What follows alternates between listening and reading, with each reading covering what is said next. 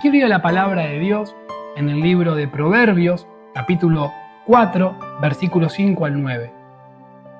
Y en el nombre de Jesús dice, adquiere sabiduría, adquiere inteligencia. No te olvides ni te apartes de, de las razones de mi boca. No la dejes y ella te guardará. Ama y te conservará. Sabiduría ante todo. Adquiere sabiduría y sobre todas tus posesiones adquiere inteligencia. Engrandécela y ella te engrandecerá. Ella te honrará cuando tú la hayas abrazado. Adorno de gracia dará a tu cabeza, corona de hermosura te entregará. Amén. Y el tema de hoy, como dije, es primero lo primero. Lo que necesitamos en nuestra vida, sobre toda cosa, es hallar sabiduría. Y la sabiduría vamos a ver a través de la palabra de Dios cómo viene, cómo se obtiene y cuántos dolores de cabeza, por así decirlo, nos podemos ahorrar entendiendo la palabra de Dios. Y con la, hay una palabra que hace un tiempo me eh, encontré la explicación, ¿no? que es una, es una expresión más que una palabra, que es la expresión eureka. Y la expresión eureka significa eh, lo logré, lo alcancé, lo descubrí. Y esta, esta terminología, esta expresión eureka, surgió porque un rey eh, le ofreció una cantidad de oro a un ofebre, ¿no? A una persona para que hiciera una corona totalmente de oro puro. Este hombre la terminó la, la, corona y el rey empezó a sospechar, dijo, ¿cómo sé si esta corona pesa los 10, los, no sé, 5 kilos de oro que yo le di el oro puro a esta persona? No había balanzas como hoy, entonces el rey le planteó a Arquímedes, a un matemático, que le diga a ver si, si el si esta persona le ha quitado el oro, ¿no? Y la única forma en ese momento para, para poder saber cuánto oro habían utilizado era fundir la corona y calcular la masa y el volumen, ¿no? Pero esto era un problema porque la corona ya estaba hecha.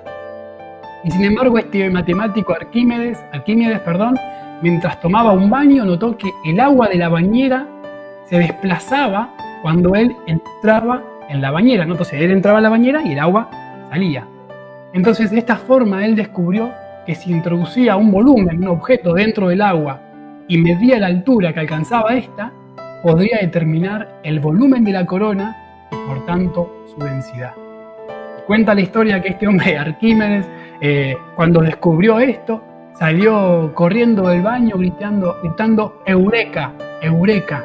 En griego quiere decir lo logré, lo conseguí. ¿Y cuántas veces en nuestras vidas queremos gritar lo logré, lo alcancé? ¿Cuántos sueños, cuántas metas que, tenemos, ¿no? ¿Qué sueños que tenemos que son de parte de Dios? Proyectos personales. Y creo que el deseo de todo ser humano es lograr, alcanzar las metas, cumplir con los propósitos. ¿Cuántos quisieran gritar esta noche, Eureka, Eureka, lo logré, lo alcancé? Pero para esto es necesario, es necesario alcanzar la sabiduría. Veamos por un instante a Jesús, el gran maestro. Jesús marcó la historia de la humanidad. Y fue tan grande lo que hizo Jesús a tal punto que no solamente que generó un antes y un después en mi vida y en tu vida, no solamente que cambió la humanidad para siempre, sino que hasta marcó el calendario. Hoy estamos 2021 años después de Cristo, antes de Cristo. Sea que creas en Dios o no creas en Dios, está presente hasta nuestro calendario. ¿Y cómo hizo Jesús para marcar la historia de la humanidad?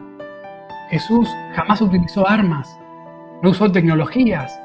De hecho, en los tiempos de Jesús no existían las redes sociales, las comunicaciones como hoy la conocemos, mucho menos el Internet. Pero Jesús, en tan solo tres años y medio de su ministerio, de su vida, pudo marcar la historia de la humanidad para siempre. Entonces, ¿cómo pudo Jesús lograr esto? Si no tenía tal vez los recursos, si tal vez no tenía la tecnología que tenemos hoy, ¿cómo pudo Jesús alcanzar esto? Lo alcanzó con sabiduría. ¿Y cómo vamos a vencer tú y yo en esta vida? ¿Cómo vamos a alcanzar los proyectos, las metas? ¿Cómo vamos a alcanzar los propósitos de Dios? Con sabiduría. Y hablando un poco de la sabiduría, dice la palabra de Dios en el libro de Lucas capítulo 2, verso 46 al 47. Y aconteció que tres días después le hallaron en el templo sentado en medio de los doctores de la ley y oyéndoles, le oyéndoles y preguntándoles. Y todos los que le oían se maravillaban de su, de su inteligencia y de su respuesta. Jesús era poseedor de una inmensa sabiduría. Aún de niño, cuando él se sentaba y hablaba, platicaba con las demás personas, se sorprendían al oírlo, porque tenía una inmensa sabiduría. Y sabes qué, no solo la tenía, sino uno de sus atributos es que es Dios sabio. En el libro de Juan nos relata que la mujer samaritana, en Juan 4:19, dice, después de oír a Jesús, dijo, Señor, me parece que tú eres profeta. Se sorprendía de escucharlo.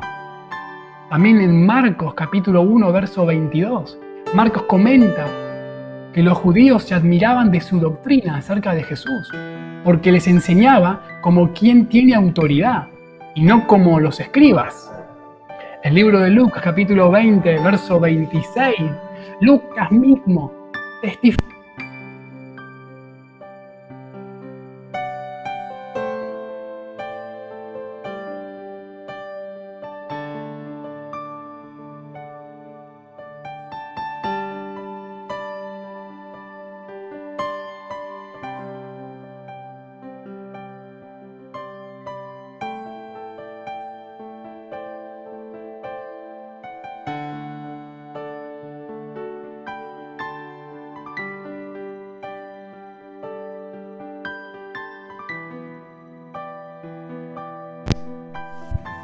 Pero ¿qué es la sabiduría?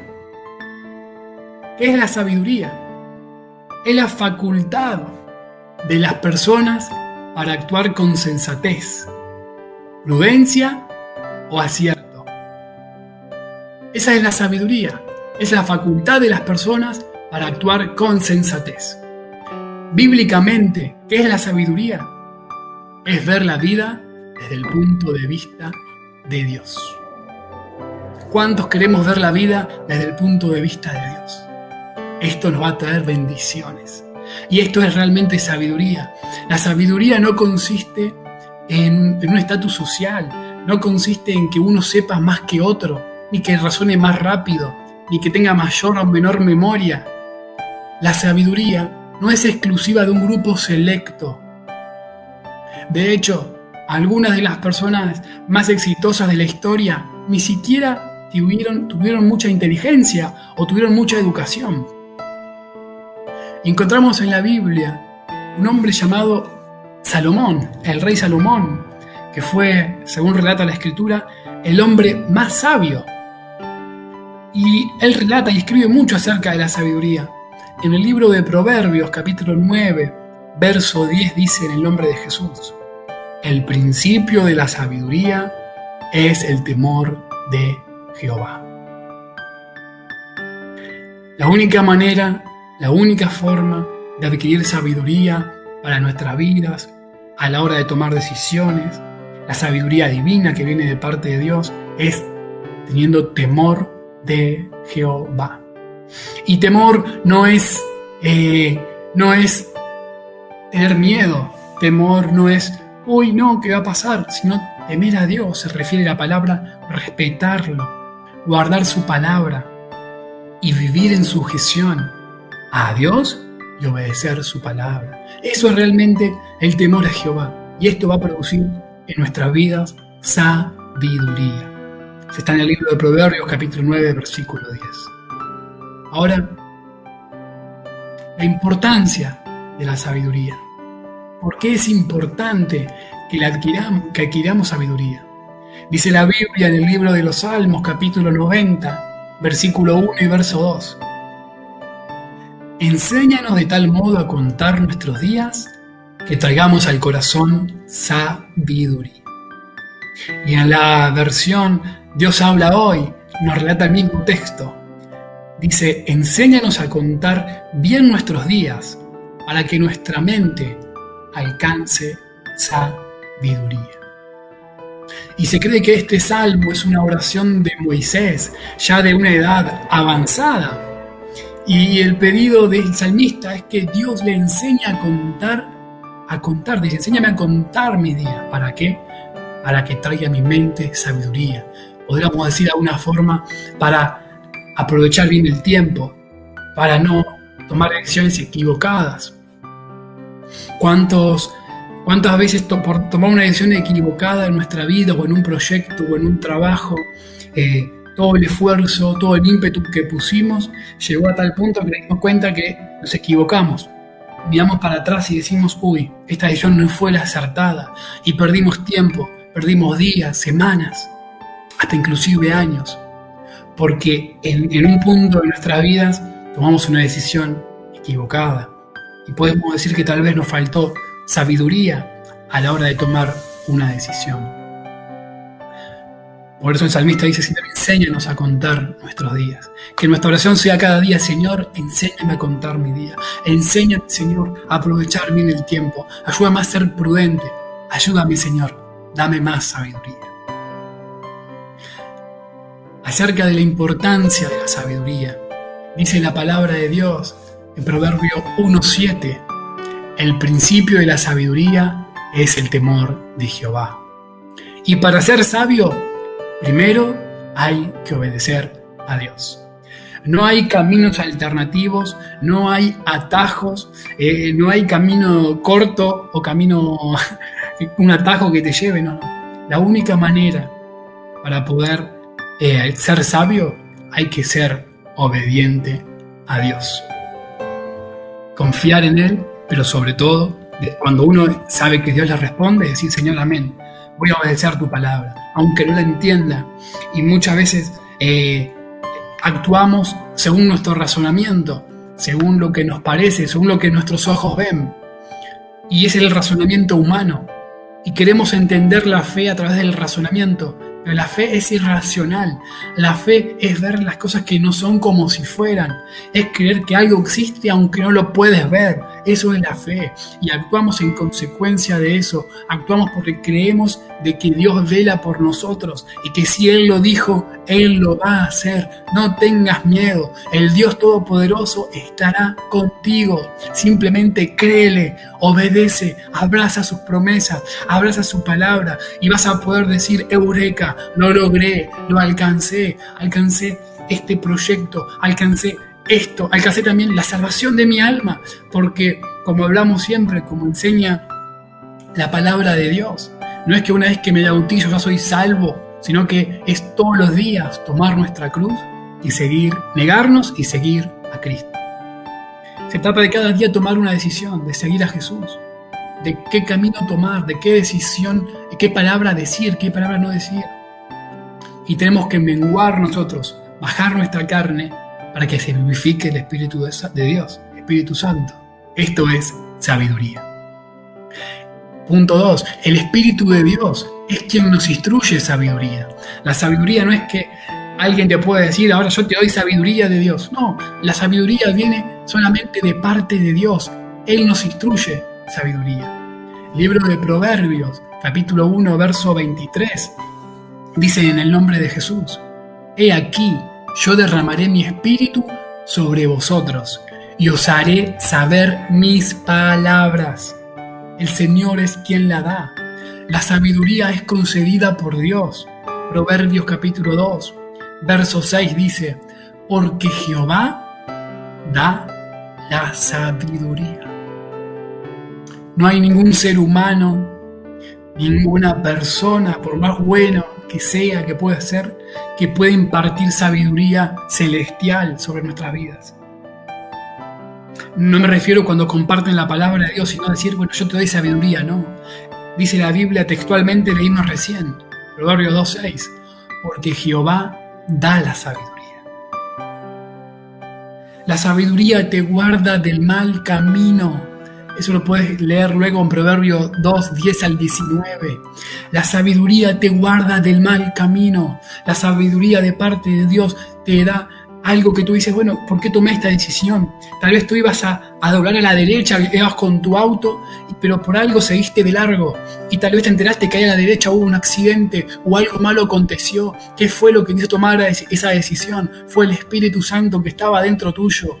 No es algo fruto de la casualidad, es que Dios vela por ti, es que Dios te ama y te cuida y la sabiduría que Él nos da es que nos guarda del mal camino. Aquella persona que tiene sabiduría, dice la palabra de Dios, es doblemente dichoso, doblemente feliz el que obtiene la sabiduría. Proverbios capítulo 3, verso 13 dice en el nombre de Jesús, Bienaventurado el hombre que haya la sabiduría. Bienaventurado el hombre, la mujer que encuentra la sabiduría. La palabra bienaventurado es dichoso, otra traducción puede ser doblemente feliz el que la haya, el que la obtiene. Y no es que decir por ahí, uy, encontré sabiduría abajo de esta piedra, no. Ahora vamos a ver que el Señor la da y cómo obtenerla. ¿Y qué, qué más podemos hablar acerca de la sabiduría? La sabiduría es un atributo de Dios. Es una, es la esencia de Dios, es un Dios sabio. Proverbios capítulo 3, versículo 19 dice en el nombre de Jesús, Jehová con sabiduría fundó la tierra. En la creación, allá en el huerto del Edén, en el día 1 al día al, al, los días de la creación, tuvo un orden. No fue casualidad como Dios creó las cosas con su voz, con su palabra, dijo, sea la luz, y fue, la luz. Y así el día siguiente, y fue creando todo en un orden, y llamó las cosas por su nombre, y le dio un orden a las aguas, a la expansión de la tierra. No fue producto de una explosión, fue producto de la sabiduría de nuestro Dios, porque Él con sabiduría fundó la tierra. Miren qué importante que es la sabiduría. Cuenta una historia que en cierta ocasión un hombre llegó a un campo de leñadores con el propósito de trabajar en la tala de árboles. Durante su primer día de labores trabajó muy duro y como resultado cortó muchos árboles. El segundo día trabajó tanto como el primero, pero su producción fue la mitad que el primer día. Y al tercer día se propuso mejorar la producción y golpeó furiosamente el hacha contra los árboles, pero los resultados fueron todavía más pobres, cada día eran peores. Su capataz, su jefe, al ver el rendimiento de este joven leñador, le preguntó, ¿cuándo fue la última vez que afilaste tu hacha? El joven respondió, realmente no he tenido tiempo de hacerlo. He estado demasiado ocupado cortando árboles. Algo que te a leer en la palabra de Dios asemeja mucho a esto. Libro de Eclesiastés capítulo 10, verso 10. Si se embotara el hierro y su filo no fuere amolado, hay que añadir entonces más fuerza, pero la sabiduría es provechosa para dirigir. Y la versión Dios habla hoy nos da un poco más de luz y dice, si el hacha se desafila y no se vuelve a afilar, habrá que golpear con más fuerza. Vale más hacer las cosas bien y con sabiduría. Palabra de Dios. No se trata de toda la fuerza humana que tú puedas ponerle, todo el ímpetu que tú puedas. Todo lo que tú puedas hacer no alcanza. Necesitas hallar la sabiduría de parte de Dios, así como este leñador que con sus fuerzas talaba árboles, talaba árboles y cada día se proponía hacerlo mejor, pero en su apuro le faltó sabiduría para afilar el hacha porque ya no estaba cortando el árbol con filo, sino que por la... Y obviamente que el, hacha se iba a desafilar y seguramente el hombre se iba a, a lastimar más. Y así nos acontece en la vida a veces, que empezamos con mucha fuerza, nuestros primeros pasos con mucho ímpetu, pero nos encontramos a la mitad del camino, que algo no está dando buenos resultados. Y ahí nos podríamos preguntar, ¿cómo está tu hacha? ¿Tiene el filo que Dios quiere que tenga?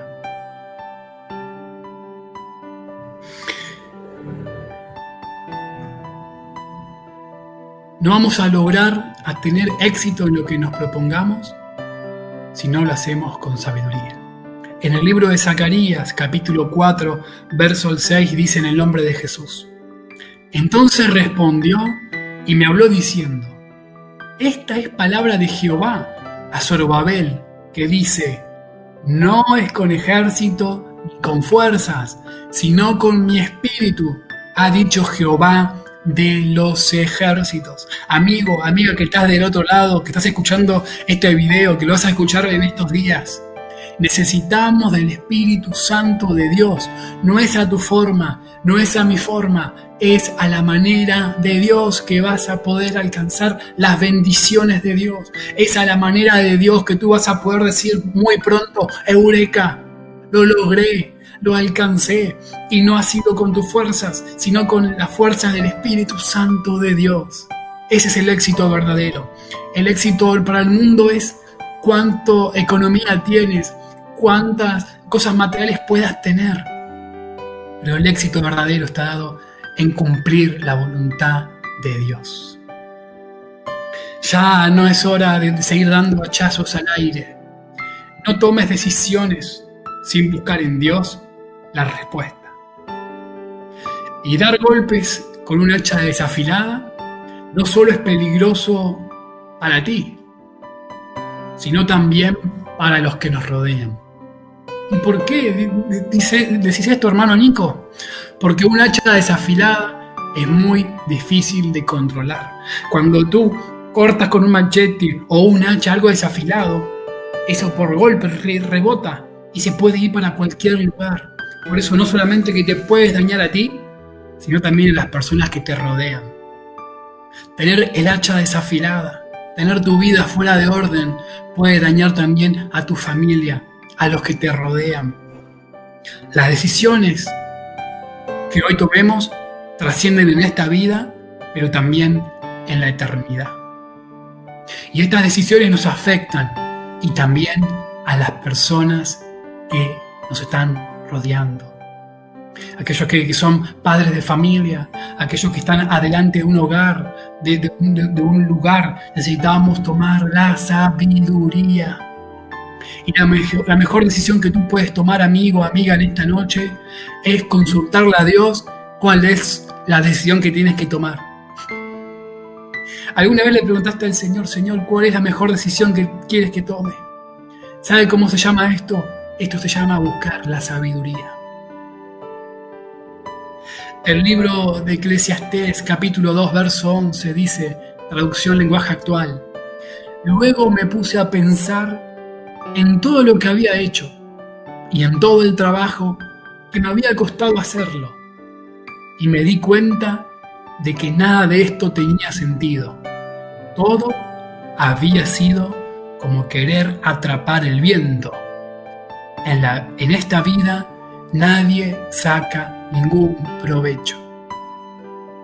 Esto es lo único que lograríamos utilizando nuestras fuerzas. El día de mañana dirías y diría todo fue en vano.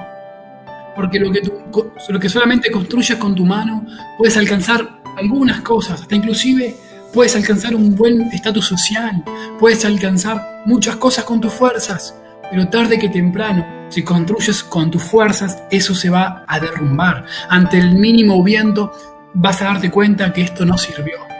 Por eso el, escritor de Eclesiastés dice, me puse a pensar en todo lo que había hecho este hombre Salomón, como que por un momento para otro miró para atrás, se detuvo y dijo, todo había sido como querer atrapar el viento.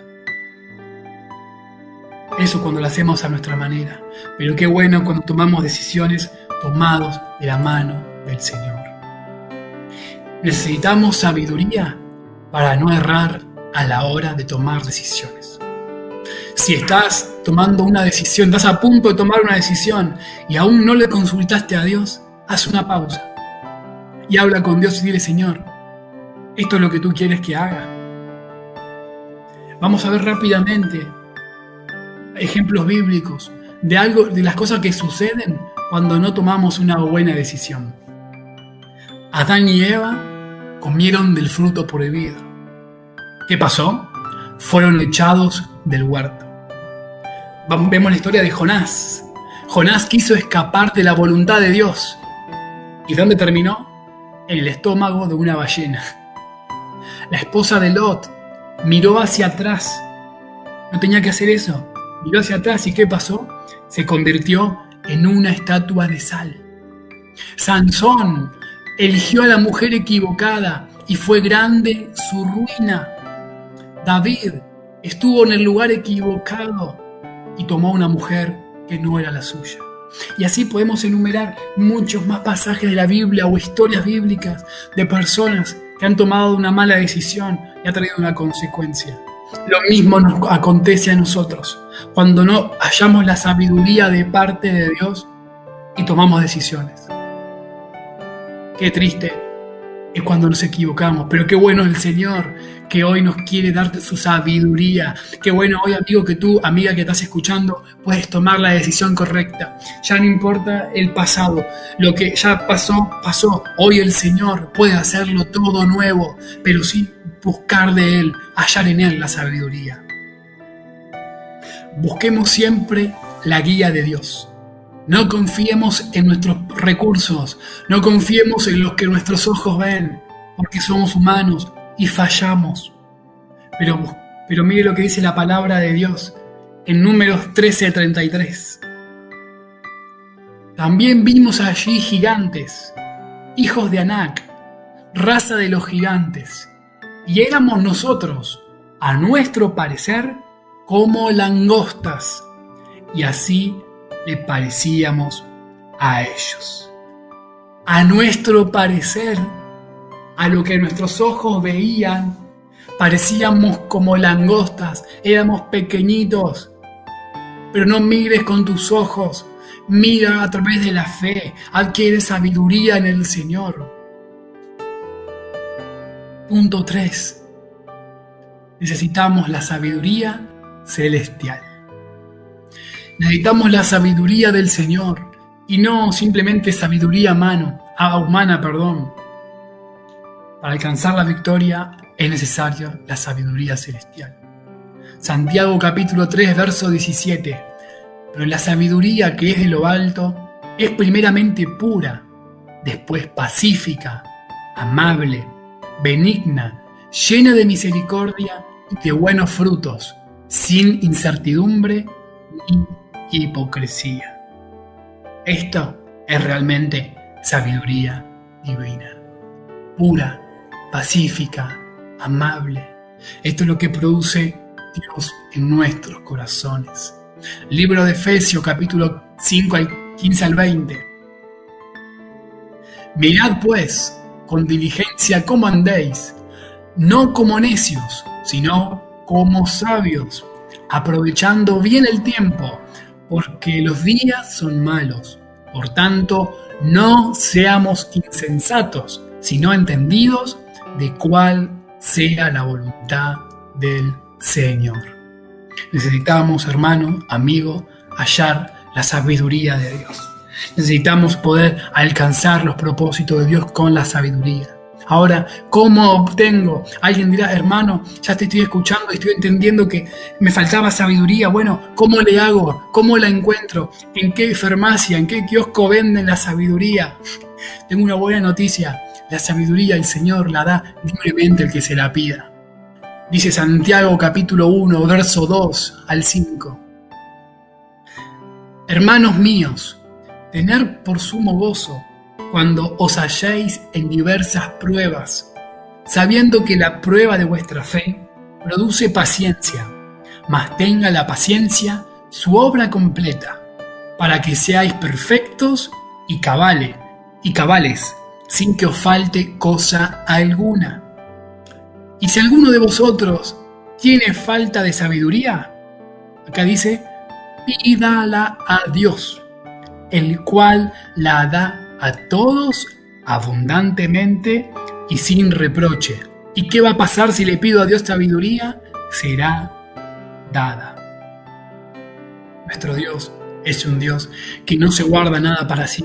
Él quiere darte de sabiduría. Él quiere que puedas alcanzar las bendiciones, las promesas que Él tiene para vos, para tu familia. Amigos, necesitamos acudir al Señor. Ya por ahí terminando.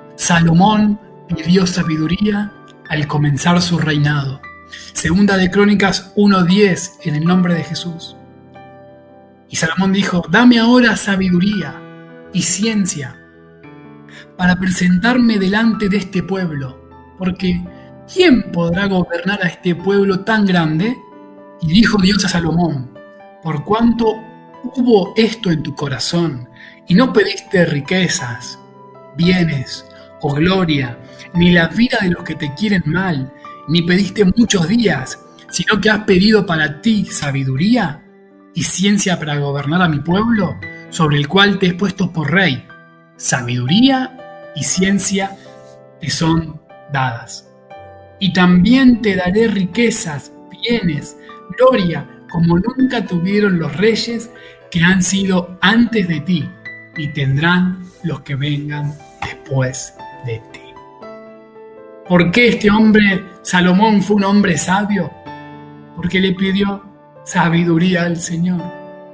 Si tú hoy y yo nos unimos en oración y buscamos la sabiduría de Dios que viene por el temor de Dios, por guardar sus mandamientos, Él nos va a dar. Conclusión. Necesitamos sabiduría para vivir sabiamente. Proverbios, Proverbios 3.5. Fíate de Jehová de todo tu corazón y no te apoyes en tu propia prudencia. Reconócelo en todos tus caminos y Él el Señor Jesús enderezará tus veredas. No seas sabio en tu propia opinión. Teme a Jehová, apártate del mal, porque será medicina a tu cuerpo y refrigerio para tus huesos. 2. Necesitamos consultar a Jehová. La sabiduría no es algo místico. En la respuesta del Señor hallamos sabiduría. Termino con este texto. Primera de Samuel 38. Y David consultó a Jehová diciendo, ¿perseguiré a estos merodeadores? ¿Los podré alcanzar? Y él le dijo, el Señor le dijo, síguelos, porque ciertamente los alcanzarás, y de cierto liberarás a los cautivos.